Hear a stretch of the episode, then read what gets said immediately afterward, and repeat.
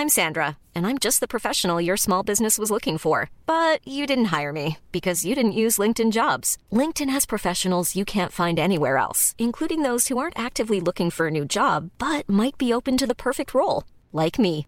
In a given month, over 70% of LinkedIn users don't visit other leading job sites. So if you're not looking on LinkedIn, you'll miss out on great candidates like Sandra. Start hiring professionals like a professional. Post your free job on linkedin.com/people today. Millions of people have lost weight with personalized plans from Noom, like Evan, who can't stand salads and still lost 50 pounds. Salads, generally, for most people, are the easy button, right? For me, that wasn't an option. I never really was a salad guy. That's just not who I am. But Noom worked for me. Get your personalized plan today at Noom.com. Real Noom user compensated to provide their story. In four weeks, the typical Noom user can expect to lose one to two pounds per week. Individual results may vary. Sie hören den Podcast Niemand wird verurteilt. Jetzt bist du safe hier in unserer Bubble. Maria und Nils helfen dir bei deinem Struggle. Jetzt bist du safe, hier kannst du sein, was du willst. Jetzt bist du safe mit Maria und Nils. Hallo, liebe Niemand wird verurteilt ZuhörerInnen. Herzlich willkommen zu einer neuen Folge des Podcasts, in dem der Moderator komisch spricht, weil er einen Bonbon im Mund hat. Ich habe mir so einen Bonbon in die Backentasche gelegt und habe gedacht, ich fange jetzt die Aufnahme an. Merkt keiner. Und beim Reden merke ich, ich merke es sogar selber. Tut mir leid. Aber es ist ein Lutschbonbon, deswegen müssen wir da jetzt alle durch. Ich bin aber nicht alleine hier. Ich habe Gott sei Dank jemand ohne Lutschbonbon bei mir. Nämlich die tollste Frau des Universums. Hier ist Maria. Hi, Hi, mein Schatz. ich habe den Stift von meinem iPad gerade verloren. Wo hast du den denn verloren? Ich weiß, ich mal ja immer aus. Ähm, Den hast du doch oben im Haar. okay, wow. Vielen Dank. Hallo. Soll ich mal eine lustige Geschichte erzählen? Erzähl mal eine lustige Der Geschichte. sehr ähnlich ist, Mhm. wie verpeilt ich manchmal bin. Und ich kann nicht gänzlich ausschließen, dass ich sie nicht schon mal erzählt habe. Na, also, du sprichst hier mit dem Meister der Geschichtswiederholung insofern. Ja, das stimmt. Ähm, aber ich entschuldige mich jetzt auch bei unseren HörerInnen ein bisschen. Und zwar, ich war ungefähr 19, 20 Jahre alt, habe in einer kleinen Wohnung am Helmholtzplatz gewohnt. Einzimmerwohnung, 45 Quadratmeter, wunderschön, ganz oben, Südseite, voll auf dem Fernsehturm geguckt. Mein Leben war schön. Mein bester Freund damals, eigentlich immer noch, Tobi, ähm, hatte mich besucht und ist dann irgendwann gegangen, weil er weg musste. Also bis hier halte ich die Geschichte kaum aus. Da muss man wirklich sagen, Oder? da ist jetzt schon eine Menge Ja. gebacken. Ich habe ja auch vom Meister gelernt, viel zu viel und Unnötiges zu erzählen, dass die Leute auch verrückt werden. Ja, aber du weißt, das ist halt, man muss halt wissen, was das Unnötige ist. Ja, und das ist es. Jedenfalls äh, habe ich dann gesehen, dass er sein Handy vergessen hat. Woraufhin ich ihn angerufen habe, um ihm zu sagen, dass er sein Handy vergessen hat. Ja, Erste geniale Schlauheit von mir. ja, ja. Dann habe ich ihn also angerufen, hat sein Handy lag neben mir auf der Couch. Ich habe ihn angerufen und habe auf dem Display gesehen, also und plötzlich fing sein Handy an zu klingeln. da habe ich es noch nicht geschnallt. ja, Und auf dem Display stand Mariechen. ja. Und ich war in dem Moment, fühlte ich mich, als hätte mich jemand betrogen, weil ich dachte, "Oh, Tobi kennt jemand, der noch Mariechen heißt. Und ich war völlig fertig und habe dann weiterklingen lassen, weil ich ihn auch sofort anschreiben und so während es geklingelt hat, so ganz langsam, Ja. haben sich die verschiedenen Puzzleteile zusammengesetzt. Und es hat wirklich erstaunlich lang gedauert. Und das fand ich richtig krass damals. Da habe ich dann noch lange so einfach so da gesessen und drüber nachgedacht. Hast dann auch vor Wut sein Handy an die Wand geworfen? Ja, klar, das habe ich aber immer gemacht. Nee, aber das fand ich, das war ganz, also ich habe schon nicht gecheckt, dass er, ich es ihn nützt, wenn ich ihn anrufe, um ihm zu sagen, dass das, was er vergessen hat und so weiter. Mhm, mhm. dann, als es geklingelt hat, bin ich immer noch nicht drauf gekommen, dachte, ach krass, jetzt klingelt sein Handy, mal gucken, wer es ist. Mhm. Dann habe ich meinen Namen gesehen. Also aller, aller spätestens jetzt wäre jeder Mensch, ah, okay. Mhm. Und war dann sauer, dass er noch jemanden kennt, den er Mariechen nennt. Das war wirklich, also eins meiner Glanzstücke. Ich kann dich auf jeden Fall insofern beruhigen, als dass du diese Geschichte noch nie hier erzählt hast. Wirklich. Ja. Naja. Die hast du noch nicht mal mir jemals erzählt, die Geschichte. Ich habe sie, also ich habe sie schon öfter erzählt, aber ich wusste jetzt nicht mehr zu Aber welchem mir, mir auch noch nie. Vielleicht mal in einem anderen Podcast. Oder, oder deinen anderen Freunden. Ja. Ich habe ja noch Freunde neben dir. Ja. Aber das war damals sehr aufregend für mich. Also, weil das so ein Triple-Dummheit war. Also, wenn ihr sowas jetzt habt und denkt, oh Mann, ich werde alt. Nee, nee. Das hat damit gar nichts zu tun. Ihr seid einfach dumm. ja. hast du ihm das erzählt? Hast du Tobi das erzählt? Ja, natürlich. Allerdings nicht über Handy. Wann, wann hat er das Handy wiederbekommen? Ja, also, keine Ahnung. Es war damals noch nicht die Zeit, wo man ohne Handy nicht wus- ein- und aus wusste. Also das war echt noch relativ am Anfang, wo man noch so für 14 Euro SMS-Pakete kaufen musste. Das war noch ein Handy-Handy, kein Smartphone. Genau. Das war einfach ein, ein Mobiltelefon. Man hatte Und damals, wir hatten damals auch noch alle Festnetze. Also ich habe ihn dann bestimmt einfach kurz danach zu Hause erreicht. Hm. man hatte damals auch einfach nur Speicherplatz für 10 SMS. Und Ja, man musste entscheiden, richtig welche man krass. löscht und Obwohl welche das man nur fucking behält. Text ist, ne? Ja. Und ich hatte so ein Display, ich hatte so ein schmal, mein mh, zweites Handy Mhm. hatte ein schmales Display, wo der SMS-Text durchgelaufen ist. Und so langsam, Was war denn das für ein Fabrikat? ähm, weiß ich gar nicht mehr. Das hieß doch das, also die, nicht die Firma, aber das Handy hieß Twist, weil das so ganz komisch ein bisschen aussah wie geschmolzen. Das hatte so eine witzige Form. Und das sah so ein bisschen aus wie geschmolzen und der Klingelton war folgender, weil mein ganzer Freundeskreis, wir haben den jahrelang gesungen, weil ich die einzige im Freundeskreis war mit dem Handy da, also als ich das am Anfang hatte. Und zwar ging der so. Und zwar kannten wir den alle, weil alle Leute, die irgendwen versucht haben zu erreichen, irgendwann bei mir angerufen haben, um quasi rauszufinden, ey, sag mal, ist Sven bei dir und so, also auch Wildfremde. Mein, meine Handynummer war irgendwann so ein Common irgendwie, also es hat einfach allen gehört. Und wenn wir im Park waren, im, wir waren viel auf dem Kowitzplatz, wir waren viel im Mauerpark, man hat immer irgendwann gehört, und dann hat immer irgendwer gerufen, Marias Handy. Und, äh, und dann hat immer, es war auch wirklich nie für mich. Ja. Also es war immer, es wurden immer Freunde gesucht. Und es war aber irgendwie für mich eine aufregende Zeit, weil ähm, ich habe euch ja schon mal erzählt, dass ich ein wahnsinnig, dass ich ähm, nicht so Freunde hatte als Kind. Und dann aber irgendwie so ein, durch eine sehr, sehr gute, enge Freundin, die ich dann irgendwann gefunden habe, Betty, zum Glück so ein bisschen Selbstbewusstsein gekriegt habe. Und dann war ich als Jugendliche so middle of the party äh, was mir dann wieder viel zu wichtig war. Ich hatte so Angst, Freunde zu verlieren, dass ich dann einfach überhaupt keine Eigenschaften mehr hatte, sondern immer nur allen gefallen wollte. Äh, also ich war einfach, Ist ja auch eine Eigenschaft. ja, aber ich war einfach wie jeder Freundeskreis in dem. Also ich hatte mehrere Freundeskreise und war dann immer die Person, so die da so. Und es hat auch funktioniert. Ähm, es war mir aber damals natürlich nicht so bewusst. Ich erzähle das jetzt so durchtherapiert, aber weil ich darüber viel gesprochen habe im Nachhinein. ja. Damals war mir das natürlich überhaupt nicht bewusst. Mhm. Ähm, und dass ich dann quasi die erste war in diesem Freundeskreis, die ein Handy hatte, das war halt für mich genial. Weil ich war einfach so krass beliebt und es war, alle haben, mussten durch mich. Das heißt, ich habe auch alles mitbekommen und so. Äh, das war, das war irgendwie krass. Und dann war ich auch noch eine der wenigen oder die einzige oder weiß ich nicht, deren Eltern jedes Wochenende weg waren. Weil sie immer auf unserem Wochenend, im Wochenendhäuschen waren. Und ich da ja irgendwann nicht mehr mit musste. Und so zwischen, ich sag, ich glaube mit 15 durfte ich erstmal allein zu Hause bleiben, 15, Ende 15, Anfang 16. Und dann waren einfach, also meine Wohnung war Anlaufpunkt und mein Handy war Anlaufpunkt. Und das war für mich aber perfekt damals. Heute, mich, mich ich krieg schon Herzrasen, wenn ich das erzähle. Heute will ich, heute will ich, dass niemand meine Nummer hat Ja. und dass niemand weiß, wo ich wohne. Es wäre auch generell schön, wenn niemand mit mir Augenkontakt aufnimmt. Also es hat sich echt so krass gedreht. Das, äh, aber es war. Vielleicht dreht sie es auch nochmal. Ja, vielleicht. Vielleicht ist dann so mit 60 oder so im Alter irgendwie nochmal so richtig die Socialize-Welle. Ich habe ja diese, diesen romantisch naiven Gedanken, dass es auch so Altersheime oder Seniorenwohnstätten oder was auch immer gibt, die cool sind. Mit so Garten und so. Ähm, wo man dann einfach mit netten Leuten wohnt. Also mit denen man sich einfach gut versteht. So, wo man echt so Bingo-Abende und so Se Sendungen guckt und dann hat aber auch jeder sein Zimmer und so. Und dass man dann auch nicht so allein ist. Das, das, das fände ich echt cool. Und da bin ich wahrscheinlich wieder the middle of the party.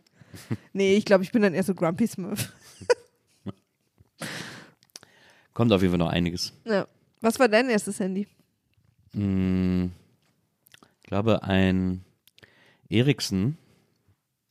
Als, also, weil die hatte bei uns das erste Handy im Freundeskreis. Dann habe ich eins geschenkt bekommen mit 17 zu Viva-Zeiten oder ich glaube zu meinem 18. oder so von meinem damaligen Labelchef. Und ich glaube, das war ein Sony und das war deswegen so besonders, weil das das erste Handy war, das dafür gelobt wurde und bekannt war und gekauft wurde, weil es so klein war. Und das müsste dieses Ericsson-Handy gewesen sein. War das Ericsson oder war das Sony? Weiß ich nicht mehr genau. Es war auf jeden Fall äh, relativ klein für damalige Verhältnisse, relativ dick auch, aber auch sehr klein. Und das habe ich, glaube ich, nach einer Woche verloren. Das war eine richtig gute, war eine richtig gute Geschichte. Habe ich irgendwo in einem Taxi Das verloren. ist ja krass. Kein Taxifahrer war es. Nein, hier wurde nichts verloren. Das war ich Mhm. einfach los, das Ding. Seit wir zusammen sind, hast du auch schon mal dein Handy im Taxi verloren. Ach, stimmt, aber das haben wir dann äh, heldenhaft wieder. Naja, wir konnten Erobert. wir konnten es halt durch diese schöne neue Funktion, wo man sein Handy wiederfinden kann, verfolgen. Ja. Aber das war irgendwie, mir ist viel geklaut worden früher immer. Auch so Jacken und sowas alles. Hm, Ich weiß nicht, ob liegen lassen und geklaut das gleiche ist. Nein, nein, nein. Aber ich habe das Handy, ich habe mein Handy gefunden, äh, von dem ich vorhin Ja. erzählt habe. Es ist von Philips und heißt äh, Twist. Das ist ja hässlich. Sieht, sieht aus wie ein Festnetztelefon. Mhm. Krass, ne? Ja. Das war eins der ersten und da liefen die SMS durch. Aber ja. viel langsamer, als man liest. Und deswegen ist man verrückt geworden. Wieso? Und das war dann noch, das war ja in der Zeit, da gab es ja auch noch Scroll. Da war man das ja gewohnt, dass Nachrichten so durchlaufen. Ja, stimmt. Das hatte ich aber nie. Nee, hatte ich auch nicht. Wollte ich aber haben, aber hatte ich nicht. Äh, und davor hatte ich auch so ein, so ein dickes, wo man die untere Seite so weggeklappt hat. Also ein unteres Stück, wo die Tasten drunter waren, das hat man so weggeklappt. Das war nämlich, glaube ich, auch Ericsson.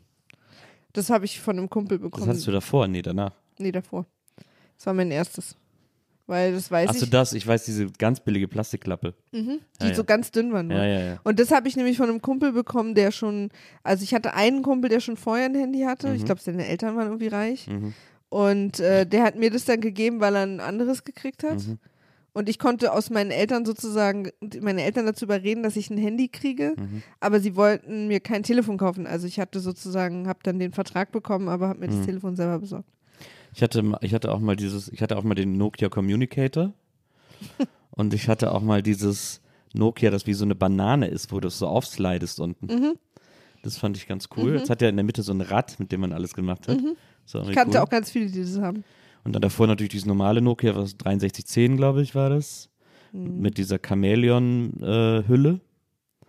Ich vergesse immer, ich verwechsel immer 6210 und 6310. da habe ich mir dann auch am Flohmarkt immer neue Hüllen für geholt. Da hatte ich dann auch eine Zeit lang eine Hülle das war mit so, ganz aufregend, dass man die Hülle ändern konnte. Naja, also da bei dem 6310 musste man das richtig aufschrauben. Das war ein bisschen kompliziert.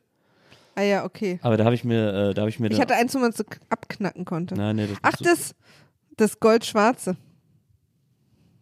das ist das 6310? Mhm. Nee, das hatte ich nicht. Aber das ist das Dann meine ich ein 6310. anderes. Meine ich vielleicht Ah das nee, du 62? meinst das hier.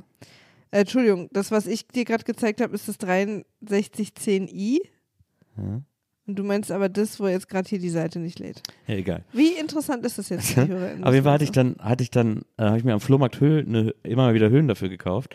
Und ich hatte eine Zeit lang, hatte mein 6310 eine Hülle, wo nur Fotos von Lady Di drauf waren.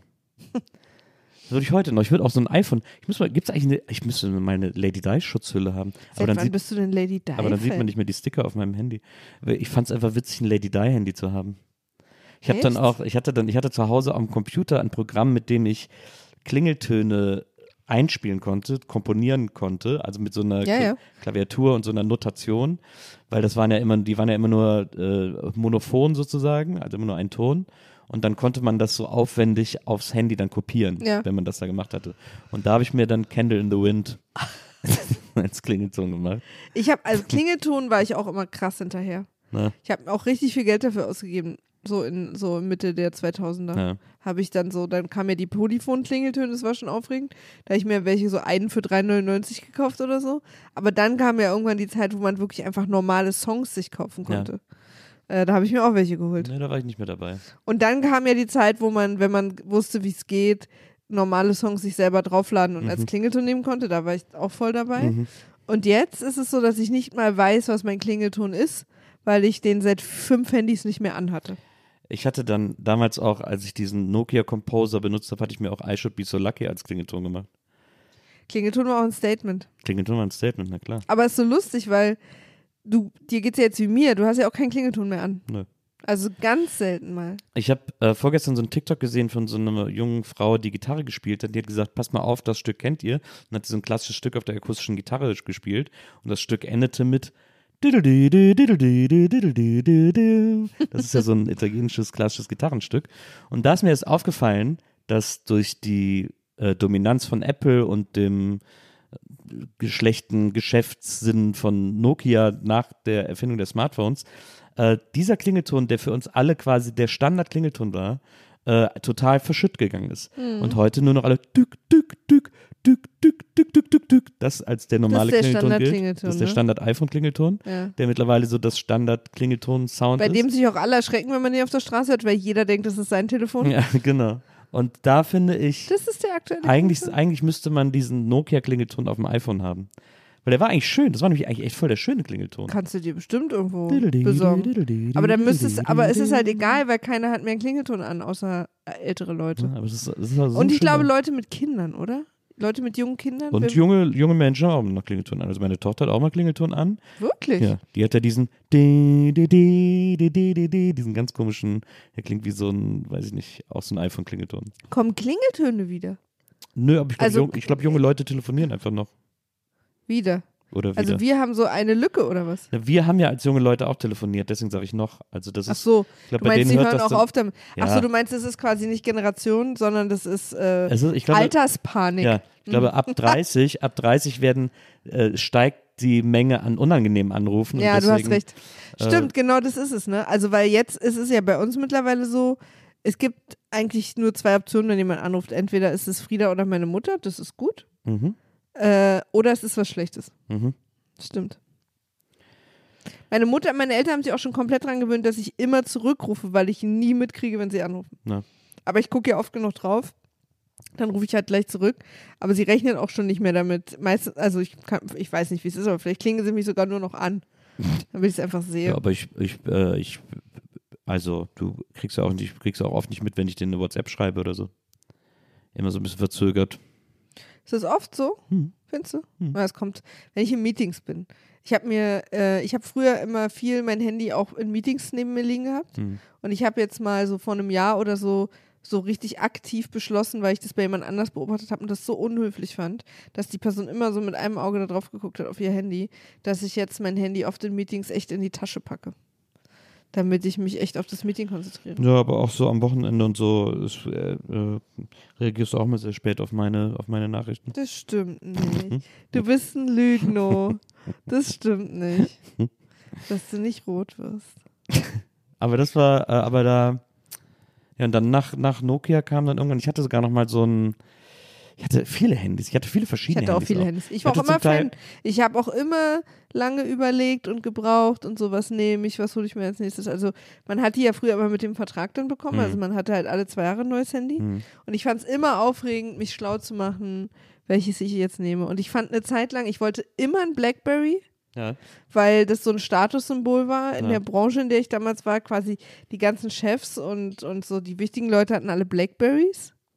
Ich hatte aber nie eins. Also, ähm, weil bei Blackberry war ja, glaube ich, brauchte man einen extra Vertrag oder so.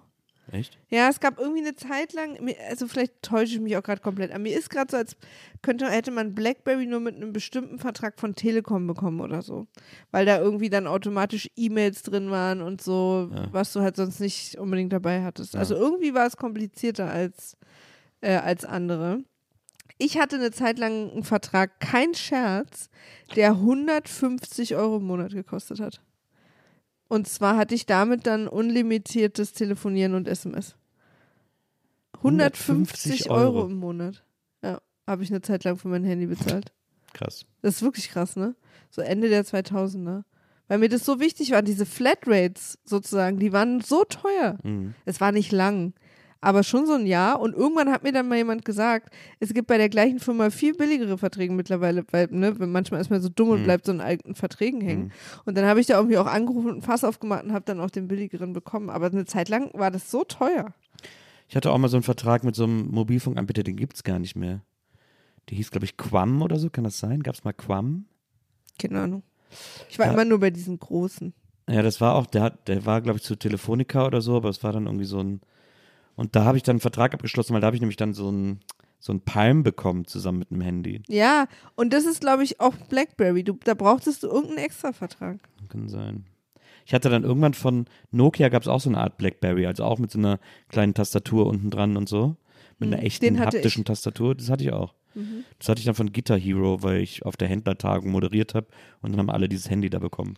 Und dann hatte ich einen, wo danach, das war auch Nokia, das war quasi ein ganzes Display und dann hatte ich so einen Stift und unten musste ich dann immer, wenn ich getippt habe, äh, mit dem Stift auf die, also ich, das war quasi nur Ja. Tastatur, so wie jetzt eigentlich, aber die Tastatur war halt eine richtige, also war eine ganz kleine und man musste dem Stift immer drauf. Dann so ein bisschen verrückt geworden. Ich habe dann zu, äh, zu Smartphone-Zeiten habe ich dann mal ein Windows-Phone geschenkt bekommen. Und äh, wir sind, es war ja auch Nokia und wir sind jetzt auch alle keine riesen Windows-Fans, aber das war echt ganz geil. Das hatte eine geile Oberfläche, das sah irgendwie special aus, das war sehr besonders. Das Handy selber war auch schön, das war so gelb, so gelb umrandet. Es hat irgendwie gut funktioniert, das war echt ein cooles ich, Handy. Wir haben das hier noch. Ja, aber ich weiß hat, jetzt genau, was du meinst. aber es hat keiner, es hat keiner gekauft, deswegen ist es dann ein Flop gewesen, was echt schade war, weil die Oberfläche so schön war. Die hat richtig Spaß gemacht zu benutzen. Ähm, aber dann hat es natürlich keine Apps unterstützt und so und dann kannst du das Ding auch irgendwie wegwerfen, wenn, Ja. äh, wenn du damit niemandem mit kommunizieren kannst. Ja. Das war schade, weil das war echt eigentlich ein cooles Teil. Sehr unterschätztes Telefon war das. Ich habe, ähm, ich hatte auch alles Mögliche. Also bis ich irgendwann zu iPhone gekommen bin. Ja, ich auch. Ich weiß gar nicht mit welchem, ich glaube sieben oder so, sechs. Ja, naja, irgendwie so was. Aber Naja. naja, das dazu. Leute, soll ich mal das erste Geheimnis vorlesen? Lies das erste Geheimnis von Maria. Eine Person schreibt, breche mein Studium ab und bin mit allen möglichen, äh, mit allen Möglichkeiten überfordert und habe Angst. Extrem nachvollziehbar, fühle ich sehr. Also, die gute Nachricht ist, mit dem abgebrochenen Studium ist da eine Möglichkeit schon mal raus. Das stimmt. Wir haben ein paar Optionen weniger. Jetzt. Ähm, ich verstehe es auch, ich fühle es auch sehr. Ich finde es äh, ich find's sehr relatable. Du bist ja im Prinzip mehr oder weniger, dir hat man ja auch so die Entscheidung abgenommen, was du mal werden willst, ne? Weil indem man dich mit 17 dir das sozusagen über den Weg lief, wie war, dann ja jetzt nicht mehr die Frage, oder breche ich noch ab und studiere was. Ja, ja, stimmt schon. Die- ersten acht Jahre waren wir schon mal gesetzt. Mhm. Acht, neun Jahre. Ich weiß noch, als ich mit der, also was ja heute viele überfordert, das ist ja quasi Fluch und Gabe, dass wir in unser, in unserer westlichen Kultur, da in der wir jetzt hier leben, so wie du und ich äh, geprägt, theoretisch alles machen können, ne? Alles in Anführungsstrichen. Ja. Während irgendwie noch ein paar Generationen vor uns so Sachen ganz oft so geklärt waren, weil man irgendwie ein Familienunternehmen oder alle in der Familie sind geworden oder irgendwie wegen dem, wo man wohnt. Also man hat sehr stark quasi ist in der Arbeit, also ganz viel war das vorgegeben oder die Eltern haben es bestimmt oder so. Ja, überhaupt studieren war ja gar nicht, überhaupt nicht selbstverständlich. Das ja, war, aber so auch tatsächlich, dass oft so Mütter sind geworden, was ihre Mütter waren, also Kinder, Mädchen sind geworden, was ihre Mütter waren und Ja. so. Also es war irgendwie so. Und ich habe das Gefühl, dass diese Generation hat natürlich, oder ich habe das Gefühl, okay, wow, ey Leute, ich habe gerade was ganz Krasses entdeckt. Ich glaube, die Generation, da war es noch nicht so wichtig, dass die happy sind mit ihrem Job. Mhm. Ja, okay, also das wollte ich jetzt wirklich ernsthaft als Erkenntnis sagen. Aber das wissen wir natürlich alle. Äh, dass man so eine ganz an andere Anforderung hatte an die Arbeit. Ja. Und deswegen hat man sich auch gar nicht die Frage gestellt, was will ich werden, sondern es war oft Convenience auch. Also Mhm. wenn in dem Ort, in dem man gewohnt hat, eine Ausbildungsstelle frei geworden ist oder so, dann ist man da halt, hat man halt diese Ausbildung gemacht. also ist natürlich nicht bei allen so. Es gab ja schon immer Menschen, die es auch echt irgendwie getrieben hat und die so eine krasse Leidenschaft hatten oder ein Talent, dass es das dann geworden ist. Aber wenn ich so in die Generation unserer Eltern gucke, wobei deine Mutter hat auch gemacht, worauf sie Lust hatte, aber. Ja, aber auch nicht von Anfang an. Die hat ja auch erst eine Ausbildung gemacht und so. Stimmt, bei meiner Mutter war es genau. Sie hat dann später auch eher gemacht, worauf sie Lust hatte, Mhm. so. Aber es ist halt diese, diese Idee, dass die Arbeit uns nicht nur Spaß machen, sondern als so quasi so eine Erweiterung unserer Individualität ist und Ja. unser und, und auch so ein Tool zur Selbstverwirklichung. Das, ist- das macht es, glaube ich, so schwierig, in so einem jungen Alter zu entscheiden, was man werden will, weil da weiß man das ja auch noch nicht, wer man selber ist. Also so. Und ich habe nicht ohne Grund das, was ich jetzt mache, erst mit was, was 32, 35 oder so, irgendwie Mitte 30 angefangen, weil ich einfach vorher keine Ahnung hatte. Und, und ich, ich, ich verstehe auch total diese Überforderung, weil, weil irgendwie wurde mir dann immer gesagt, ne, du kannst ja werden, was du willst, du kannst machen, was du willst, aber es gibt so viel, wie soll ich das denn entscheiden? ja. Und dadurch wird auch übrigens fast alles, was du ausprobierst, immer schlecht. Also weil du immer, weil du ja äh, nie weißt, ist das jetzt schon das Beste? Und wenn dann irgendwas dich daran nervt, also ich habe zum Beispiel direkt nach dem Abi angefangen, Musikwissenschaften zu studieren. Ja. Und es war dann nicht so witzig und cool, wie ich dachte. Riesen Überraschung übrigens. Ja. Äh, und dann habe ich auch relativ sofort abgebrochen. Also dann war es auch, ich habe auch gar kein, also das war dann gar keine Option mehr. Ja. So, weil, weil ich habe das Gefühl, dann der Anspruch, wenn ich mir schon von allem auf der Welt aussuchen kann, was ich werde, dann muss es natürlich auch perfekt sein, so. Und dann erlaubt man dem Job oder der Sache oder der Ausbildung oder was auch immer auch gar nicht mehr, dass sie vielleicht dann auch mal nervig ist oder anstrengend Mhm. oder so. Und das ist halt schon noch irgendwie auch was anderes und das macht einen halt verrückt. Mich hat es verrückt gemacht. Mich hat es richtig verrückt gemacht. Aber das Interessante bei dir ist ja, dass du ähm, dieses Studium angefangen hast und dann irgendwie eine Zeit lang gemacht hast und dann gemerkt hast, dass es Kappes ist und dann wieder beendet hast und dann so ein bisschen gejobbt hast und dann aber wieder angefangen hast zu studieren. Also das Interessante finde ich ja, dass die Tatsache, etwas zu studieren, dich nicht losgelassen hat, sondern du dann ähm, dich für ein anderes Orchideenfach entschieden hast und Ja, äh, gesagt das hast, stimmt. okay, Musikwissenschaft äh, scheint mir Ja. relativ unverwertbar zu sein, aber das war es noch nicht. Ja. Ich brauche was noch unverwertbareres. Und zwei, oh, äh, Amerikanistik und Kulturwissenschaften. Ich habe einfach, ich habe mir alles ins Körbchen packen lassen, womit man niemals Geld verdienen kann. Archäologie hat noch gefehlt. Archäologie hatte ich erst als Nebenfach, äh, römisch-griechische Archäologie sogar, nochmal so die Nische Ja. Davon. Ja. Und da bin ich dann, weil man kann ja drei, zumindest ist es bei der HU damals so gewesen, ich konnte in der Priorität drei Nebenfächer, die für mich okay wären, angeben. Weil du kriegst quasi das Hauptfach garantiert, wenn du allen Prüfungsdingern da entsprichst. Aber Nebenfach versuchen sie nur für dich. Ja. Und dann habe ich griechisch-römische Archäologie bekommen, was auf gar keiner von meinen Listen war, weil was soll ich damit? Und bin dann hin am ersten Tag des Studiengangs Ja. und du weißt, wie schwer das für mich ist Mhm. und bin echt in dieses Büro und habe gesagt, ich check total, dass sie gerade völlig überfordert sind und alle wollen irgendwas anders, aber ich kann, ich kann, ich weiß beim besten Willen nicht, wie ich in einem Job später oder auch während des Studiums Amerikanistik und griechisch-römische Archäologie verbinden soll, weil die Idee ist schon, dass, dass einem das Nebenfach ein bisschen hilft, Aspekte davon Ja. zu supporten. Aber wieso hast du deine Mutter gesiezt in dem Büro? Das war nicht meine Mutter. Und ich habe gesagt, ich weiß einfach nicht, wie ich das zusammenbringen soll. Also ich weiß nicht, wie ich das im Ja. Job oder wie mir das unterstützt. Und nichts davon hat mit irgendwas zu tun. Stimmt, weil in, du kannst in Amerika keine Römer-Ausgrabung machen, weil die da nicht waren. Nee, eben. Und, und die Römer hier wussten nichts von Amerikanern. Überhaupt nichts. Also, oder Ja. relativ wenig. Wirklich überhaupt nicht. Ja. Das glaube ich nicht mal, nicht mal Ja, aber kein, so- kein Euphemismus. Und deswegen, und das war quasi, also das stand sozusagen in der Studienordnung oder in der, in der, dass das die Idee ist, dass man ein Nebenfach hat, um auch noch was Zusätzliches zu lernen, aber auch andere Aspekte und schon auch unterstützend und so. Und das hat sie dann, sie hat mich dann angeguckt, völlig verschwitzt, weil alle an, also jeder ist zu ihr gekommen an dem Tag, am ersten Studientag, "Eh, mein Studienfach passt mir nicht und Ja, so.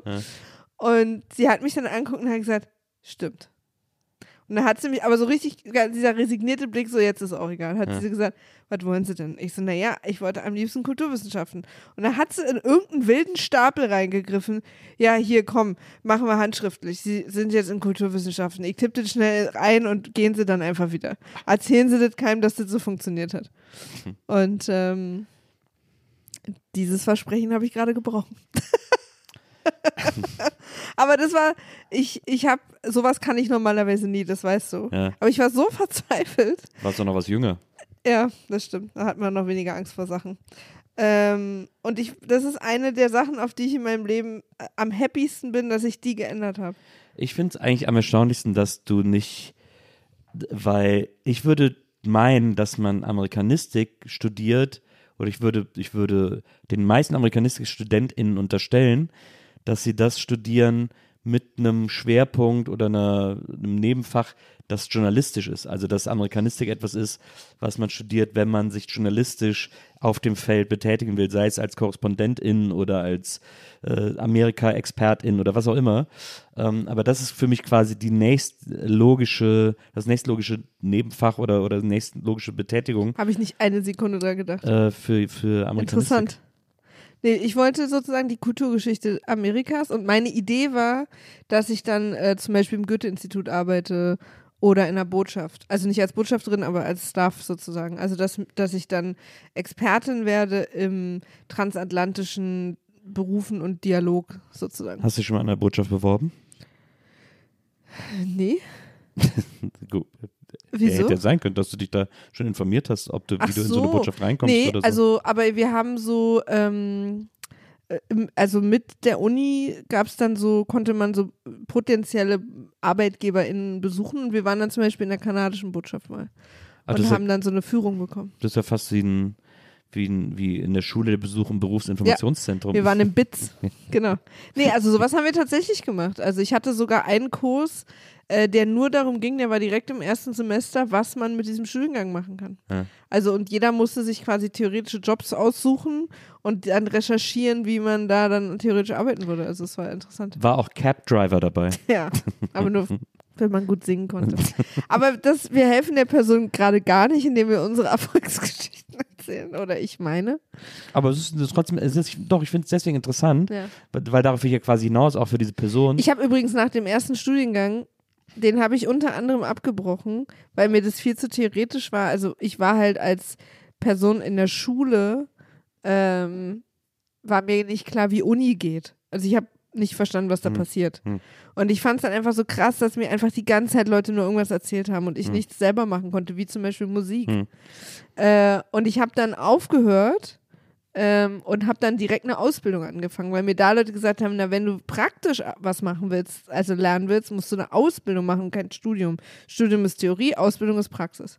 Und deswegen habe ich dann sofort eine Ausbildung angefangen. Du warst also im Studium für Musikwissenschaft. Traurig, dass du keine Musik machen konntest und hast dann eine Ausbildung gemacht an einem Ort, wo du keine Musik machen konntest. Absolut richtig. Ja, Ja. Schon ganz gut. Ja, das fand ich auch sehr, Wirklich sehr follow your dreams, Maria. Ja, also, follow your dreams, young Maria.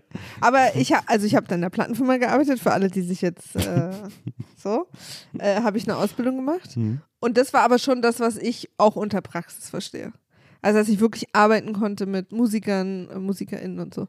Also, das war dann schon eher das, was ich mir vorgestellt habe. Okay. Das war jetzt nicht das, was ich dachte, was im Studium passiert, aber das war zumindest das, was ich unter Du bist Praxis ja so ein bisschen in die Fußstapfen deines Vaters getreten. Dann. Ja, aber ohne ihm das zu sagen. Ja. Ich habe in der gleichen Firma angefangen, wie er schon damals gearbeitet hat und habe das niemandem verraten. Also ich habe im Bewerbungsvorgang erst beim Bewerbungsgespräch verraten, dass das mein Vater ist. Achso, ja, ich wollte gerade sagen, weil wir kennen ja auch alte KollegInnen, Ja. die ja alle deinen Vater kennen. Ja. Äh, Aber die Leute, die im Bewerbungsprozess involviert waren, nicht. ja, ja, okay. Und ähm, also es war dann so, dass ich im Bewerbungsgespräch in Köln war und das ist quasi insofern keinem aufgefallen, weil mein Vater hat äh, in einem Berliner Büro gearbeitet, wo nur wenige in der Firma gearbeitet haben, sozusagen so ein Hm. äh, Dependance. Hm. Und die Hauptfirma hat in Köln gesessen und deswegen wusste ich, wenn ich mich da sozusagen bewerbe und dahin fliege, dann ist das nicht klar so. Und ich habe es dann, als ich das Bewerbungsgespräch bekommen habe, da habe ich es dann meinen Eltern erzählt, Hm. also auch schon vorher. Hm. Aber ich wollte quasi nicht, dass die in der Firma denken, ich, ich denke, dass ich denke, ich komme aus Vitamin B-Gründen sozusagen vorwärts. Und im Bewerbungsgespräch kam es dann aber auf, weil der eine, der da mit drin saß, der sag mal, bist du, kennst du? So. Und da haben wir dann drüber gesprochen. Mein Vater war früher Kellner und dann hatte er einen Unfall, wo sich mit ihm gestritten hat und das hat dann zum Unfall geführt und dann konnte er nicht mehr kellnern. Und er hat aber, während er gekellnert hat, er hat immer in so Dürfen Not wir bitte sagen, dass der Unfall war? Also, weil das klingt jetzt so, als hätten sie sich dann gestritten und geprügelt. Der Unfall war, dass ihnen jemand mit dem Bus über den Fuß gefahren Richtig. Dann konnte er nicht mehr kellnern und dann hat, dann hat er sich aber erinnert, dass er mal, weil er hat immer in so Nobelläden gekellnert, da hat ihm mal ein Chef von der Firma aus der Nähe von Westlinger zu ihm gesagt, du bist eine Jude Jung, wenn du einen Job brauchst, ruf an. Und dann konnte mein Vater nicht mehr kellnern, hat gesagt, dann rufe ich den jetzt mal an. Hat er den angerufen und der hat sich dann erinnert, das war so der große Chef, so richtig so Patriarchen, wie man das noch so aus den 60ern in so deutschen Firmen sich so richtig vorstellt, mit so Chefbüro und so. Ja, ist schon auch immer noch viel so. Ja, aber so diese Leder-Chefbüros und so, das gibt es halt nicht mehr so doll, aber der hat sich dann an meinen Vater erinnert und gesagt, ja klar, komm vorbei, ich habe sofort einen Job für dich. Du machst hier Verkauf bei mir, du bist gut, du bist schnell, du bist irgendwie clever, du machst jetzt hier Verkauf. Und dann, äh, du musst aber vorher noch zum, ähm, zum Einstellungsgespräch, zum Bewerbungsgespräch, äh, zum Personaler. Und dann ist mein Vater dahin und wusste ja, dass er den Job schon hat, weil der Chef gesagt hat, du arbeitest jetzt hier. Der Personaler wusste das aber nicht. Und der wollte dann meinem Vater so auf den Zahn fühlen und wollte den so ein bisschen so, so aus der Reserve locken und gucken, was das für einer ist. Ist das hier so ein Linker oder was ist mit dem? Und mein Vater immer ein sehr großer Heinrich Böll-Fan gewesen. Und auch ja damals, so in den 16, 17 war das ja so ein sehr linker, galt als sehr linker Autor. Und dann saß der da bei dem Personaler und dann hat er so gecheckt, dass der so ein bisschen konservativ rechts war. Und dann hat er ihn gefragt, äh, lesen Sie? Mein Vater so, ja, was lesen Sie denn gern? Und dann hat er gesagt, äh, weil er es gecheckt hat, Heinrich Böll, wie, der Böll, das ist so ein Arschloch. Nö, ich finde doch ganz gut, was der schreibt. Und hat den dann so ein bisschen auflaufen lassen, weil er eben die Sicherheit hatte, den Job schon zu haben. Und dann hat dieser Personaler so ein bisschen so gedacht, ah, so einer sind sie was. Nee, nee, ich finde das einfach gut und so, was der schreibt. Und dann kam irgendwie der Chef ins Büro und gesagt, ah, Buckeberg, da bist du ja, komm, super, dass du da bist und so. Und da hat er dann so ganz schmallippig nur noch äh, reagiert, dieser Personaler. Ich möchte aber an der Stelle mal sagen, vergeigt euch möglichst nicht mit dem Personal. Ja, aber das, aber ähm, das ist auch eine gute Geschichte von ähm, Quereinstieg beziehungsweise irgendwie so ganz umsatteln. Ja, also dieses auch, also was man sich, glaube ich, immer wieder klar machen muss und was in vielen Köpfen, habe ich das Gefühl, noch hängt. Also auch in der jüngeren Generation. In der Jüngeren? Jüngeren. das sind die Jüngeren, das sind nicht Die die, ganz Jürgens. Jü- Ja, ja, genau. Mir fällt jetzt, mein Frosch kann Jürgen sagen. Na egal. ähm, ist schon noch ein bisschen diese Idee drin und ich hatte die auch, dass man schon relativ bald nach der Schule entscheiden muss, was man mal werden will, weil man so einen Pfad dahin, also es gibt ja Jobs, da braucht man ja wirklich ewig, bis man die ausführen darf. Ja. Auch zum Glück übrigens. Ärztinnen. Oder auch äh, Anwältinnen und so, ne? Weil da musst du, wenn du quasi nicht 100 sein willst, wenn du deinen ersten gut bezahlten Job kriegst, musst du da tatsächlich relativ früh anfangen. Ähm, Gibt es ja weil es mittlerweile. einfach lange dauert. Gibt es ja mittlerweile Kritik äh, an der an der Ausbildungsart von AnwältInnen. Ja? Also diese Staatsexamensgeschichte, die so hart ist, Ja. äh, wo es gibt mittlerweile Kritiker, die sagen, naja, man muss es ein bisschen, man muss es mal ein bisschen, man muss da mal die Stellschrauben etwas lockern. Ja. Ja, also ich weiß gerade nicht genau, wie lange das dauert und so, aber man hört es ja immer, dass das echt äh, und das ist dann tatsächlich, also wenn du Anwältin werden willst oder Ärztin, musst du, glaube ich, also musst du gar nicht, aber ist es wahrscheinlich irgendwie rein von der Timeline her sinnvoll, nicht zu spät damit anzufangen. Also, Ja. und das sind ja auch nicht die einzigen beiden Jobs, wo das so ist. Ja. Es gibt ja auch viele Jobs, die sehr körperlich sind, die dann überhaupt nur gehen, solange man relativ jung ist und also auch so Sportgeschichten und so, aber ich glaube, man kann sich generell von der Idee so ein bisschen losmachen, dass man da auch Entscheidungen fürs Leben trifft. Also, und gerade übrigens im Studiengang. Also, Studieren ist ja in Deutschland quasi umsonst. Mhm. Es gibt ja eine Semestergebühr und das ist ja quasi eher so eine Verwaltungs- und Sozialgebühr. Die wird ja auch immer teurer, ist ja auch scheiße, aber es ist quasi ja immer noch kein Vergleich mit äh, den Ländern, wo irgendwie studieren, wo es, in, also in vielen Ländern ist, sind ja, ist ja das Semesterjahr dreigeteilt, also gibt es quasi drei Semester pro Jahr und dann kostet ein Semester 20.000 Euro oder 30.000 Euro. Das ist ja quasi, das haben wir ja zum Glück nicht. Also zumindest nicht an unseren staatlichen Unis, die ja auch groß und gut sind. Also und ähm, deswegen können sich ja viele Leute mit einem Nebenjob studieren auch leisten. Oder es gibt ja sogar auch BAföG, also und das ist nicht so schwer zu kriegen. Also ich bin damals durch den, ja, ist es? Ich fand schon, ich fand schon schwer zu kriegen. Ah ja. Elternunabhängiges BAföG fand ich, äh, Ja? ja, War schon echt, also ich habe es auch nicht gekriegt. Und ich, Ich fand's äh, irre kompliziert. Ah ja, interessant. Ich fand es relativ easy und ich habe es am Ende auch nicht gekriegt, aber weil bei mir der Grund war, also äh, quasi es war alles auf grün und dann war ich bei einem letzten Termin nochmal da, ähm, wo ich mit der BAföG-Frau, die sind, ist da mit mir noch ein paar so Fragen durchgegangen. Ähm, und dann hab, hat sie festgestellt, und ich wusste nicht, dass das relevant ist, dass ich zum zweiten Mal studiere. Und ich wusste nicht, dass das wichtig ist. Ich dachte, es ist nur wichtig, dass Ja, ich zum ersten Mal wolltest, du wolltest das Studierendenwerk betrügen. ja, ja, genau. Naja, und das ist halt total ausgeschlossen. Also du kriegst BAföG zumindest damals nur für deinen ersten Studiengang. Es sei denn, es gibt so Härtefälle, wo du aus gesundheitlichen Gründen irgendwie oder so. Hm. Aber wenn du ein zweites Studien, äh, Studium anfängst, kriegst du kein BAföG mehr. Aber damit fällt es von der Liste deiner Vorteile schon mal weg, weil du ja gerade ein, äh, ein äh, Plädoyer dafür gehalten hast, warum man auch mal das Studienfach wechseln kann. Das stimmt. Und da ist es Naja, du kannst ja, ich, ja, hm, ja, stimmt. Es, ist, es war auch nur ein Beispiel für eine Finanzierung des Studiums. Aber ich hatte dann einfach einen, einen Studijob. Ich war dann, Ich hatte ja, als ich Äh. studiert habe, äh, gab es Studiengebühren gerade in Bayern.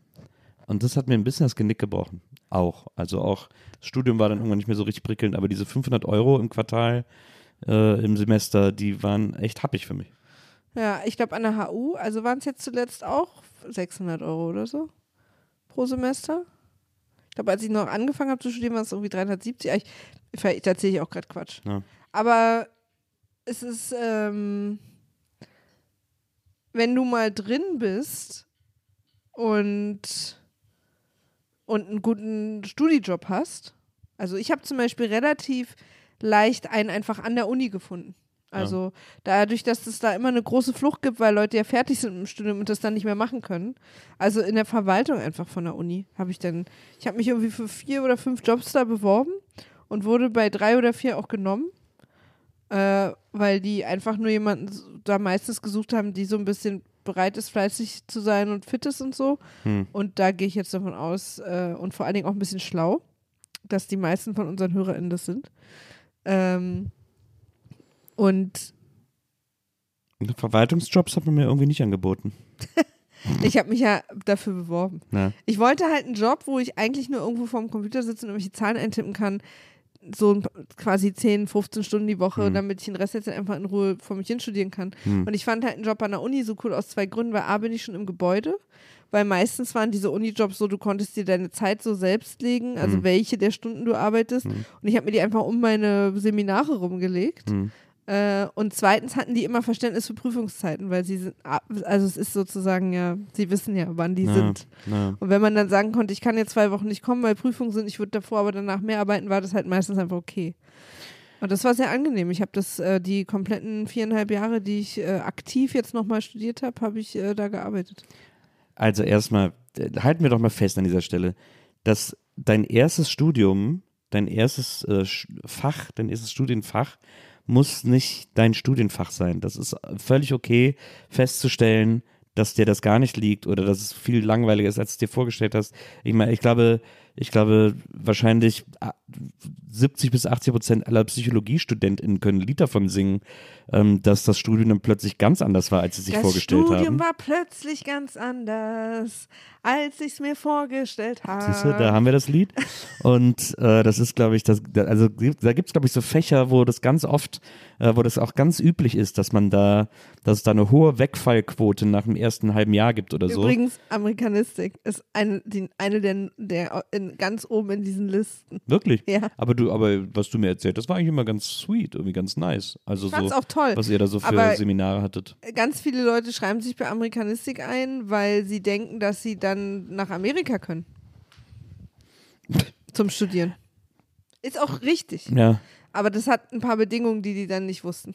verstehe. Also es stimmt auch, weil du die, die, ich kann nur von der HU reden, weil ich da studiert habe. Die Humboldt-Universität in Berlin hat ein paar Partnerunis in den USA und in Kanada. Aber da, sind das Ivy League Unis? Mhm, mhm. Aber auch bekannte Unis, also auch wirklich große Unis. Ja. Und äh, die machen quasi einen StudentInnen-Austausch. Ja. Also die erlauben einander, keine Ahnung, 10, 15 StudentInnen Ja. pro Jahr zu schicken. Äh, und die müssen dann jeweils keine Studiengebühren zahlen. Mhm. Und ich weiß noch, dass die. Nee, das erzähle ich jetzt nicht. Auf jeden Fall, ähm, das geht dann schon. Also Ja. das geht nur nicht im ersten Semester. Also es gibt einfach so ein paar Bedingungen, die daran geknüpft sind und du musst vor allen Dingen trotzdem auch studieren. Also es ist, du musst dann Credits vorweisen Ja, und so weiter und so fort. Und, ähm, und viele dachten aber, ah, es ist kein schweres Studium, aber die ersten zwei Semester sind schon noch so auch Grammatik und Literaturwissenschaften und so. Und ich habe es halt geliebt. Ich fand es einfach toll. Aber ich glaube, also bei mir zumindest lag es auch daran, dass ich 30 war. Und ich war mittlerweile so, ich hatte auch Bock, mich in so Sachen reinzunehmen. Für mich war das Studieren einfach richtig geil. Mir hat es so viel Spaß gemacht. Ich habe das nicht als Schule empfunden oder als blöd Hausarbeiten schreiben, mich so in der Uni-Bibliothek in so Themen reinzunörden und dann Ja. darüber so eine Hausarbeit zu schreiben oder einen Vortrag zu halten. Hat mir so einen Spaß gemacht, weil die Kultur- äh, und Literaturgeschichte der USA ist so interessant und so spannend und es gab da Genres, die es aus politischen Gründen irgendwie nur zehn Jahre gab und es ist aber immer noch ein Literaturgenre, aber das konnte es nicht länger geben Hm. irgendwie und ähm, es gab zum Beispiel äh, eine Zeit lang, wenn ich da kurz einen Exkurs machen darf, Unbedingt. es gab eine Zeit lang in den USA, äh, eine, eine, in der die USA so besiedelt wurden, die Frontierzeit sozusagen. Und ähm, in der Zeit wurden sehr viele weiße Frauen von äh, Native American ähm, äh, Ortschaften, also Villages, äh, gekidnappt Ja. damit sie irgendein Leverage haben, um nicht andauernd überrannt und ausgedingst zu werden. Ja. So, haben sie äh, weiße Frauen und Kinder gekidnappt und bei sich leben lassen, damit sie in der Zeit nicht überfallen werden. Mhm. Also es war wie so eine Art Geiselschutz. Mhm. So, hat man ja im Mittelalter auch gemacht, interessanterweise, ne? Da hat man dann irgendwie äh, als, als Versicherung die Kind vom, das Kind für so, bei so einem Ceasefire das Kind vom Gegner bekommen, in die eigene Burg gesetzt, um sich zu versichern, dass die Burg nicht angegriffen wird. Also so, so was ähnliches war das. Und Mhm. ähm, in diesen, es waren nicht viele Jahre, lass es zehn gewesen sein oder zwölf, gab es das äh, Literaturgenre Captivity Narratives. Weil diese Frauen haben alle, also fast alle, weil die wurden oft auch zurückgegeben. Mhm. Äh, und die haben fast alle Bücher danach geschrieben. Es gibt wahnsinnig viele Bücher darüber, äh, wie die diese Zeit erlebt haben, wie das passiert ist. Sie sind natürlich alle furchtbar. Also, ne, Ja. das ist, äh, aber trotzdem auch interessant, wenn man quasi zwischen den Zeilen lesen kann und Ja.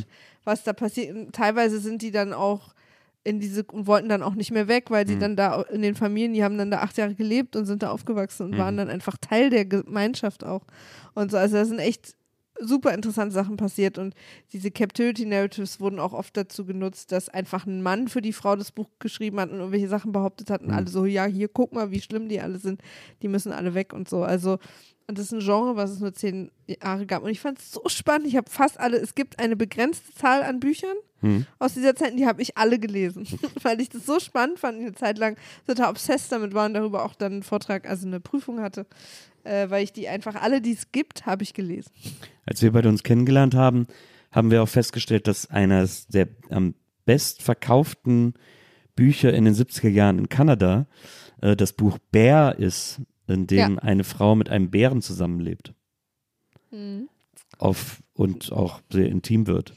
Eine Art Liebesbeziehung anfängt, ja. Ja. Das habe ich jetzt gerade erst gelesen, das erste Mal. Ja, ich habe es gar nicht, ich hab's noch nicht gelesen. Es ist sehr poetisch. Ja. Ich fand, es ist, äh, es ist ein Mutbuch. Also ein Atmo-Buch. Aber kriegt, man kriegt auch so ein Gespür für die kanadische Seele. Ja, sehr. Äh, und für leckende Beeren. Naja, auf jeden Fall, kleiner Spoiler. Ähm, was ich auch sagen wollte, noch zu deinem Punkt, es tut mir leid, ich rede heute viel, viel mehr als du. Ich rede ja immer viel mehr als du, aber heute rede ich viel, viel mehr als du. Also mir macht's nichts. Ich finde einfach, ich finde einfach Ausbildung ein ultra spannendes Thema. Und ich will euch immer allen am liebsten die Menschen, die noch die Ausbildung vor sich haben oder auch überlegen, nochmal eine zu machen. Ähm, ich finde, was dazu zu lernen, einfach immer geil. Und ich finde deswegen, wenn man zum Beispiel in einem Studium gerade drin ist und man plötzlich merkt, scheiße, vielleicht will ich das gar nicht werden, was hier dabei rumkommt. Aber man hat jetzt auch noch keine neue Idee. Finde ich es auch nicht schlimm, erstmal drin zu bleiben, wenn, wenn man es, weil manchmal ist auch Studieren sozusagen schon irgendwie ein interessantes Ding. Also Mhm. ich, als während ich Amerikanistik studiert habe, gerade die letzten Jahre war mir komplett klar, dass ich damit beruflich wahrscheinlich nichts machen werde. Aber ich habe halt super viel gelernt und es hat mir total viel Spaß gemacht und mich quasi weitergebracht. Und in der Zeit war ich auch finanziell insofern abgesichert, dass ich einen Studentenjob und eine kleine Wohnung hatte. Also das Leben hat so funktioniert für mich. Ja. Und ich habe das dann einfach begriffen, als ich mache das jetzt halt, weil es mir eh Spaß macht und am Ende habe ich im schlimmsten Fall einfach einen Abschluss. Ähm, und hab, kann ja aber trotzdem parallel noch überlegen, was ich sozusagen werden will. Das Ja. hält mich ja nicht davon ab. Ja. Und ich glaube, man muss halt diese Panik nicht haben, dass man auf keinen Fall, wenn man irgendwie merkt, oh Gott, das will ich ja doch nicht werden, muss man auch theoretisch nicht sofort abbrechen. Man kann es ja erstmal weiter studieren und dann noch überlegen und dann Studienfach wechseln ist, glaube ich, auch immer einfacher, um überhaupt an eine Uni, also als Mhm. überhaupt an eine Uni reinzukommen. Mhm. Also das geht dann auch. Oder so wie ich erstmal nochmal eine Ausbildung machen, wo man, ich habe dann einfach so sieben Jahre mal gearbeitet, einfach als Angestellte. Und auch da habe ich irgendwann gemerkt, okay, nee, das ist es nicht. Aber, und ich fand es auch wahnsinnig beängstigend. Aber jetzt im Nachhinein ist es auch einfach egal gewesen, weil in diesen ganzen Jobs und Studiengängen und äh, Ausbildungen habe ich überall verschiedene Skills angesammelt, die dann bei dem Job, den ich jetzt mache, einfach alle zusammen mir total helfen. Also das war nichts davon verschwendet. Ich langweile Leute bis heute immer noch mit so Sachen wie dieses Literaturgenre gab es nur zehn Jahre. also da, ich bin einfach ein Partyknaller. Also Leute buchen mich, äh, um solche tollen Sachen zu erzählen, für die sich insgesamt zweieinhalb Menschen jemals interessiert haben.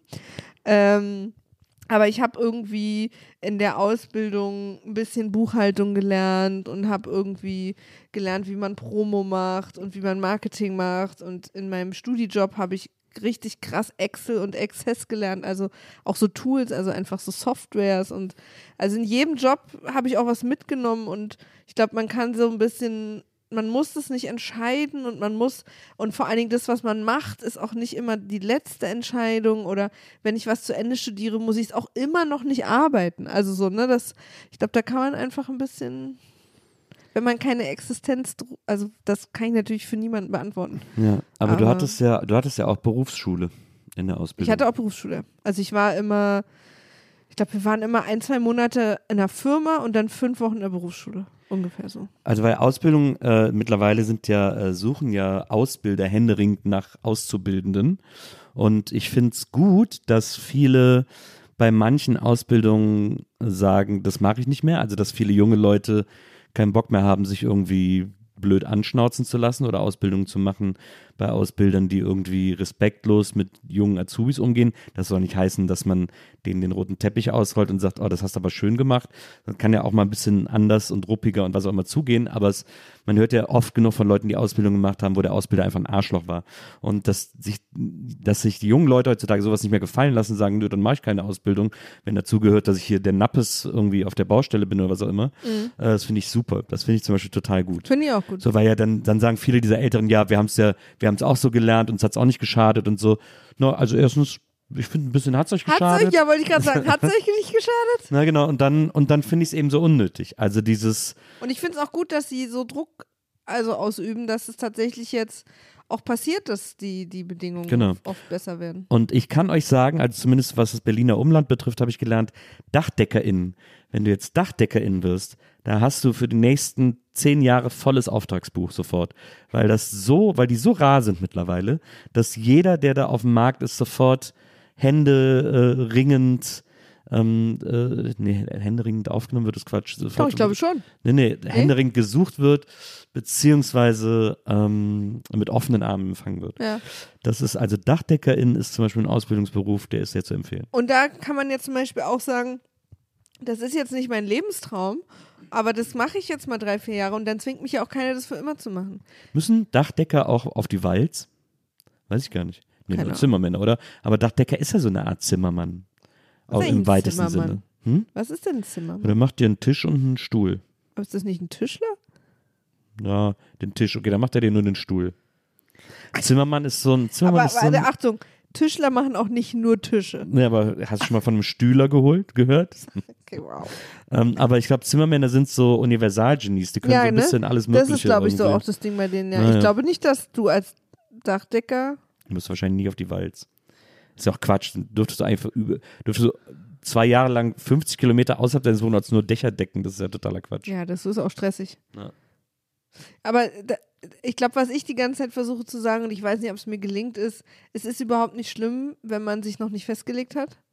Äh, wenn man irgendwie, also es ist eigentlich. Das ist auch keine Altersfrage. Es ist einfach nicht schlimm, so lange zu suchen, bis man was hat, was einen irgendwie erfüllt. Und ich finde es überhaupt auch nicht schlimm, als, als Arbeitskonzept zu sagen, ich mache einfach, also ich habe jetzt irgendwie drei, vier Jahre den Job und merke, der ist es nicht. Ja. Dann mache ich was anderes und dann merke ich auch nicht, also so, so kann es auch theoretisch das ganze Leben weitergehen, das wäre auch nicht schlimm. Ja. Man muss auch nirgendwo ankommen, wenn man nicht ankommt. Also Das stimmt. Es gibt, also ich finde, es ist auch ein völlig legitimes Arbeitskonzept zu sagen, ich mache jetzt, was gebraucht wird. Das muss dann nicht der, das muss dann nicht die Erfüllung sein, sondern ich mache jetzt, was gebraucht wird und alles andere ist privat. naja, und natürlich muss man schon auch noch gucken, was man kann. Also ich, Ja, aber sonst könnte ich es auch nicht machen, wenn es gebraucht wird, wenn ich es nicht kann. ja, ja, klar, aber ich finde es auch so interessant zu gucken. Also zum Beispiel, ja. es werden Dachdecker gebraucht. Ich würde jetzt, ich würde jetzt denken, naja, gut, komm, dann mache ich mal. Ich weiß aber, dass ich das nicht kann. dann ist meine Chance relativ gering, da irgendwie Fuß zu fassen. Naja, aber du könntest dich jetzt ausbilden lassen. Das könnte ich machen. Mit 47 in Berufsschule ist, ist so ein bisschen Drew Barrymore Aber hatten, umgeküsst. hatten wir in unserer Berufsschule auch. ja? Ja. Ich habe ja Industriekauffrau gelernt, da war so alles gemischt. Hatten wir auch. Wir Das heißt, du kannst Industrien kaufen, oder? was? ich kann jetzt Industrien kaufen. Ja. Wir haben auch jeder am Ausgang nochmal eine bekommen für einen Euro. So eine Probeindustrie. Na, also ich sag mal so, mit der, mit der Musikindustrie hat es ja dann nicht so gut geklappt, Frau Industriekauffrau.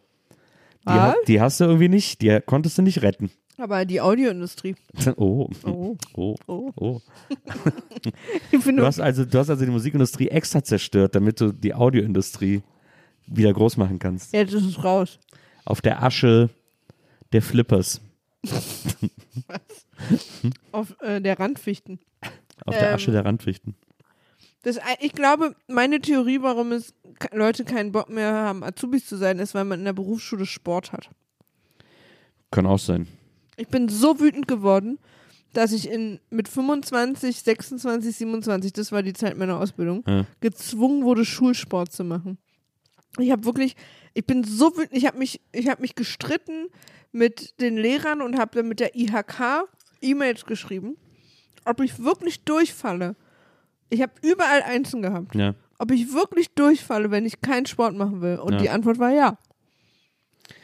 Das war echt krass. Ist- ich war ist- so sauer. Ist bei dir, wenn du, den, also wahrscheinlich nicht, weil du es quasi, weil du selber Leidtragende warst, aber sobald ich das Wort Berufsschule höre, habe ich sofort im Kopf den Satz, ich hätte gern was von der Groben. Schade. Das ist einfach das Erste, was mir einfällt. Ne, die hat heute Berufsschule. Das ist das Ja. Erste, was mir einfällt bei dem Wort Berufsschule. Ja. Aber um nochmal auf die Merkst Person du, zu kommen. merkst du, ne? Merkst du. Also ich finde es immer noch witzig. Aber um nochmal auf die Person zu kommen, ähm, wie gesagt, die Überforderung fühlen wir alle, die ist völlig normal. Äh, und es ist auch völlig normal, während des Studiums und während des Anfangsstudiums, während der Mitte oder sogar während des Ende des Studiums zu merken, nee, das ist es doch nicht. Und dann zu sagen, also dann, bevor ich hier weiter meine Zeit verschwende, Ja. gehe ich lieber raus und äh, gucke, wo ich als, in welche Tür ich als nächstes gehe. Und du kannst aber auch, wenn du einfach noch nicht weißt, was dich final glücklich macht, auch erstmal was finden fürs Erste, was okay für dich ist. Weil das nichts davon ist Commitment für immer. Na, der Song kann überall sein. Ja, und deswegen versuchen dich nicht von der Angst leben zu lassen, dass du sozusagen jetzt den Job oder die Ausbildung oder so finden, das Studium finden musst, was dich auf jeden Fall happy macht und dadurch quasi dann nichts zu machen, sondern mach auch erstmal was, was einfach nur okay ist. Also wo du den Anspruch hast, das finde ich jetzt erstmal nur okay, weil ich könnte theoretisch jederzeit damit aufhören, wenn mir dann doch noch was Geiles einfällt. Ja. Oder vielleicht führt es mich irgendwo hin. Ich habe im Amerikanistikstudium bin ich über Podcast gestolpert, weil ein Dozent aus den USA, der so ein ähm, so ein Urlaub, äh, so ein ähm, Seminar, so ein Ringseminar gehalten hat. Ähm, das heißt, wo in jeder, in jedem Seminar jemand anders quasi vorne spricht, äh, so GastdozentInnen. Da war jemand aus den USA und der hat von Podcast erzählt. Da bin ich über Podcast gestolpert. Also auch tatsächlich schon Frieda, meine jetzige äh, beste Freundin und Geschäftspartnerin, meine jetzige Freundin. Gucken wir mal, wie lange das geht, ne? Äh, das ist eine komische Formulierung, sorry. Die ähm, äh, hat noch viel früher von Podcast äh, Bescheid, Bescheid gewusst als ich und hat mir als erstes davon erzählt. Also sie war die, die Podcast in mein Leben gebracht hat. Und im Studium dann durch diese Person aus den USA habe ich so gecheckt, aha, das ist quasi, weil das war irgendwie eine ehemalige Senatorin oder Governor oder irgendwie so, also eine Person, die wirklich irgendwie was zu sagen Mhm. hatte mal. Und sie meinte dann halt so Podcast, New Media, Freiheit, äh, News werden neu erzählt und so weiter. Und das in der Kombination mit auch Frieda, das war dann für mich der Mo Moment, wo ich gedacht habe, oh, warte mal. Und deswegen, man weiß nie, wozu es auch gut ist, auch die Sachen zu machen, die einem jetzt vielleicht nicht am Ende den perfekten Job äh, bereitstellen, aber die einen vielleicht irgendwo hinbringen oder dich mit Menschen zusammenbringen. Deswegen, also der Anspruch darf auch sein, ich, das ist es noch nicht, aber ich, ich finde es jetzt okay, das ist schon okay, dass ich es jetzt erstmal mache. Ich hatte neulich äh, Caroline Schuch in der NBE, die Schauspielerin, die äh, während die Schauspielkarriere so langsam irgendwie sich verfestigte und abging, trotzdem noch Psychologie studiert hat. Und die hat erzählt, dass sie ähm, am Anfang das Studium richtig ätzend fand, weil es so, so Zahlenwälzerei ist, weil es da ganz viel um Statistiken geht und um Umfragen und das alles zu sortieren und einzuordnen und nachzurechnen und so. Und das fand sie richtig unsexy, weil das überhaupt nicht das war, was sie sich unter Psychologie vorgestellt hat, wie es wahrscheinlich den meisten geht. Und die hat dann irgendwann entdeckt, dass es das Fach kritische Psychologie gibt und ähm, hatte da einen Professor für sie, hat, glaube ich, auch gesagt, dass es das wahrscheinlich gar nicht mehr gibt, aber ähm, sie hat ja auch noch, bei ihr gibt es auch noch keinen Bachelor, äh, sie hat bei ihr das Diplom-Studium.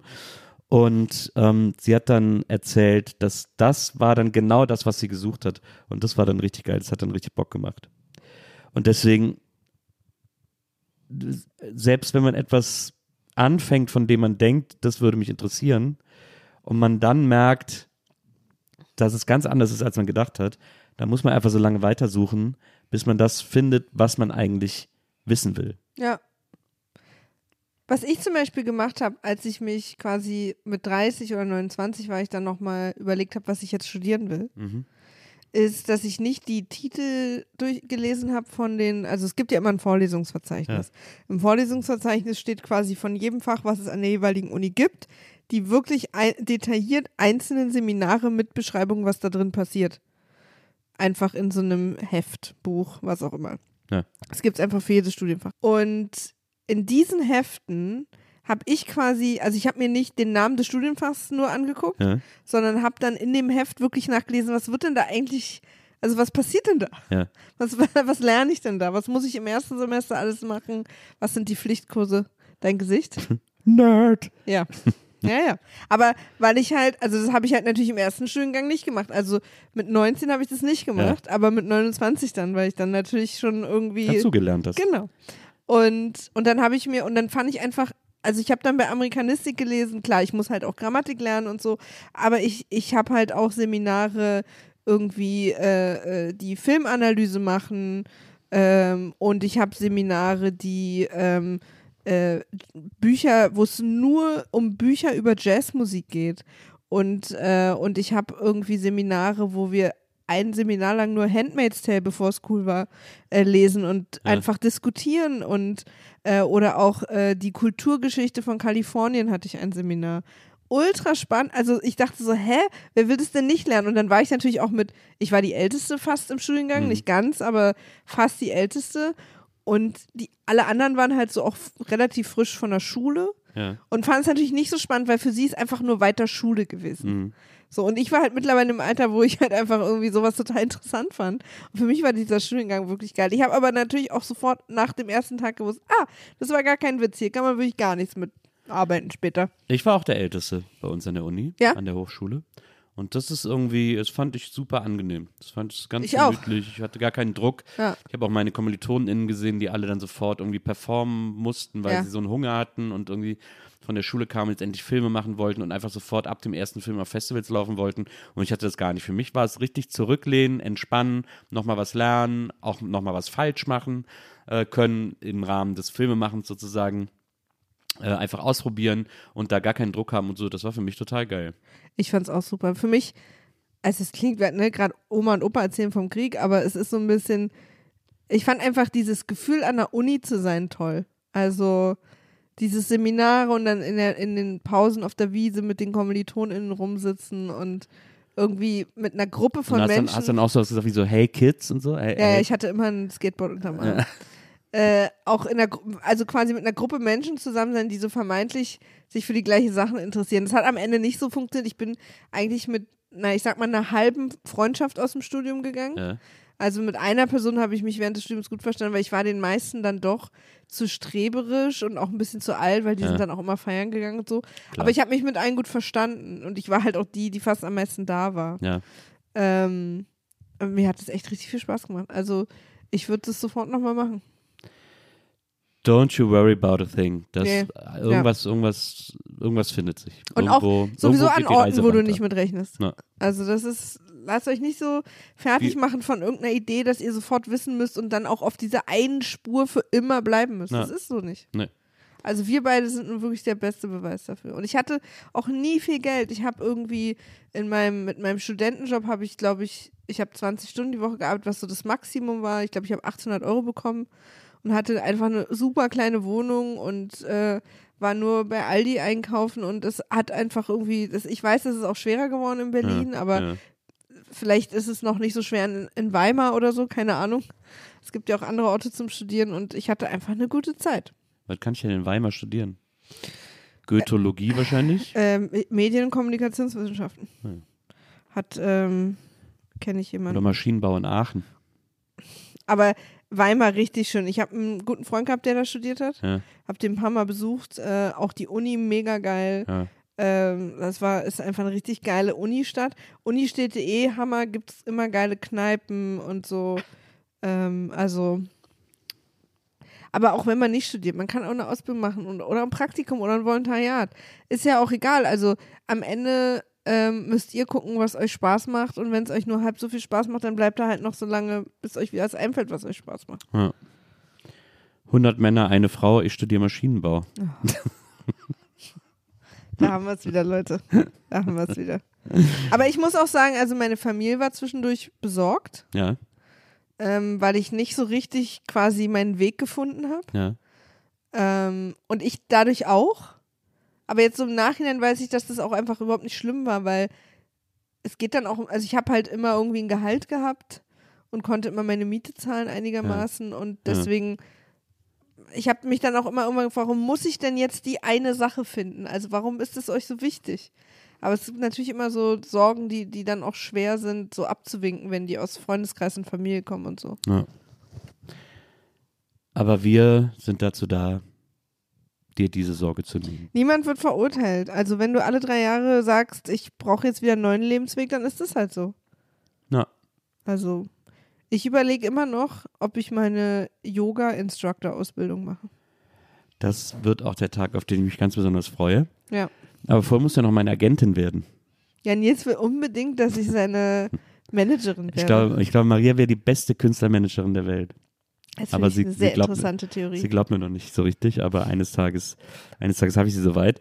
Ich wollte an dieser Stelle, apropos Künstlermanagement, äh, auch nochmal einen großen Dank aussprechen an alle, die auf der Bustour waren in Köln.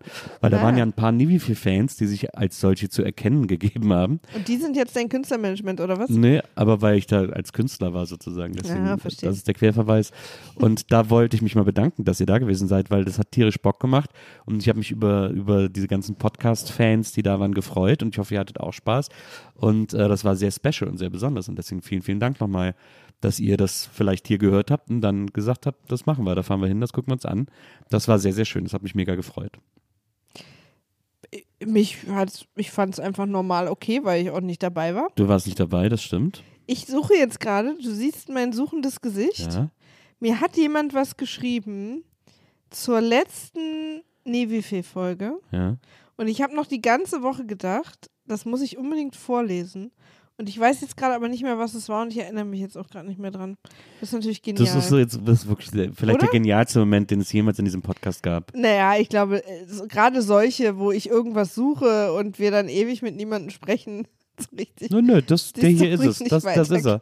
Das ist er, Das Maria. ist er jetzt? Genialer ist es bislang noch nicht geworden. Naja, tut mir leid, ich finde es gerade nicht. Tut mir total leid. Also, liebe Person, äh, ich habe, die, die sich jetzt auch nicht erkennt, weil es Ja, kann ja eben. wirklich jeder sein. Ne. Aber äh, trotzdem, du weißt schon, wen ich meine.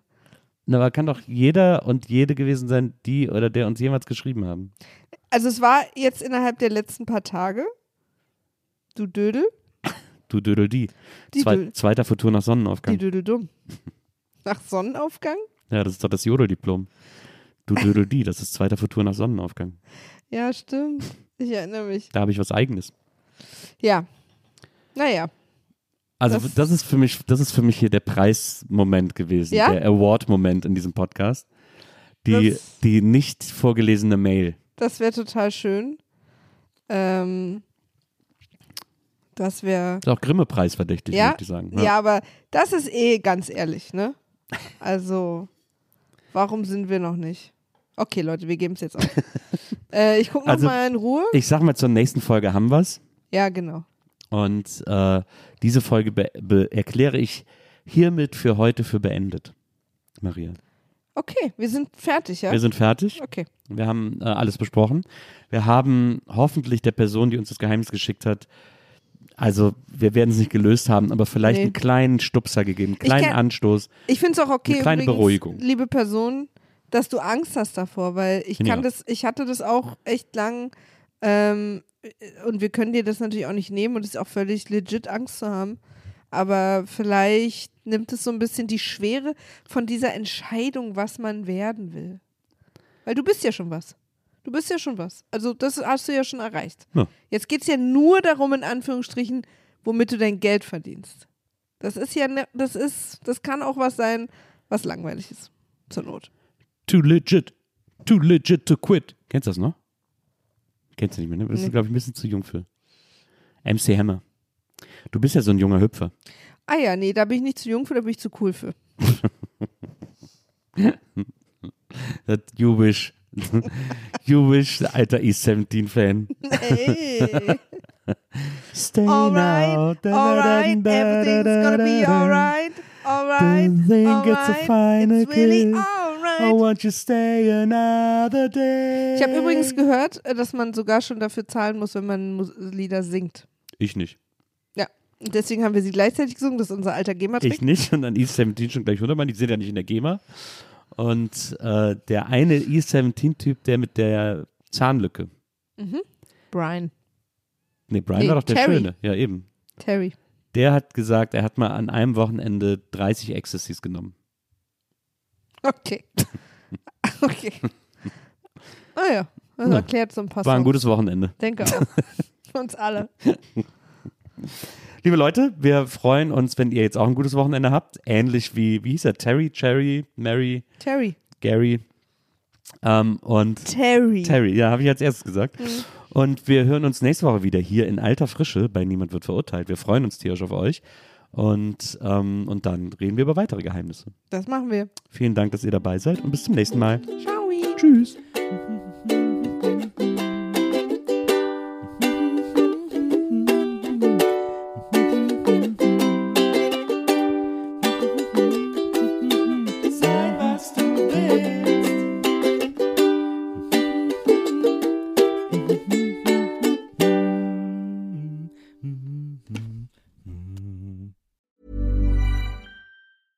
Need new glasses or want a fresh new style? Warby Parker has you covered.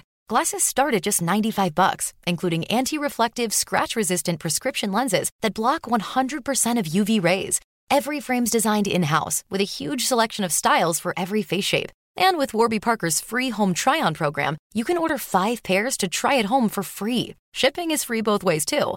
Go to warbyparker.com slash covered to try 5 pairs of frames at home for free. warbyparker.com slash covered. Even when we're on a budget, we still deserve nice things. Quince is a place to scoop up stunning high-end goods for 50 to 80% less than similar brands. They have buttery soft cashmere sweaters starting at $50, luxurious Italian leather bags, and so much more. Plus, Quince only works with factories that use safe, ethical, and responsible manufacturing. Get the high-end goods you'll love without the high price tag with Quince. Go to quince.com slash style for free shipping and 365-day returns.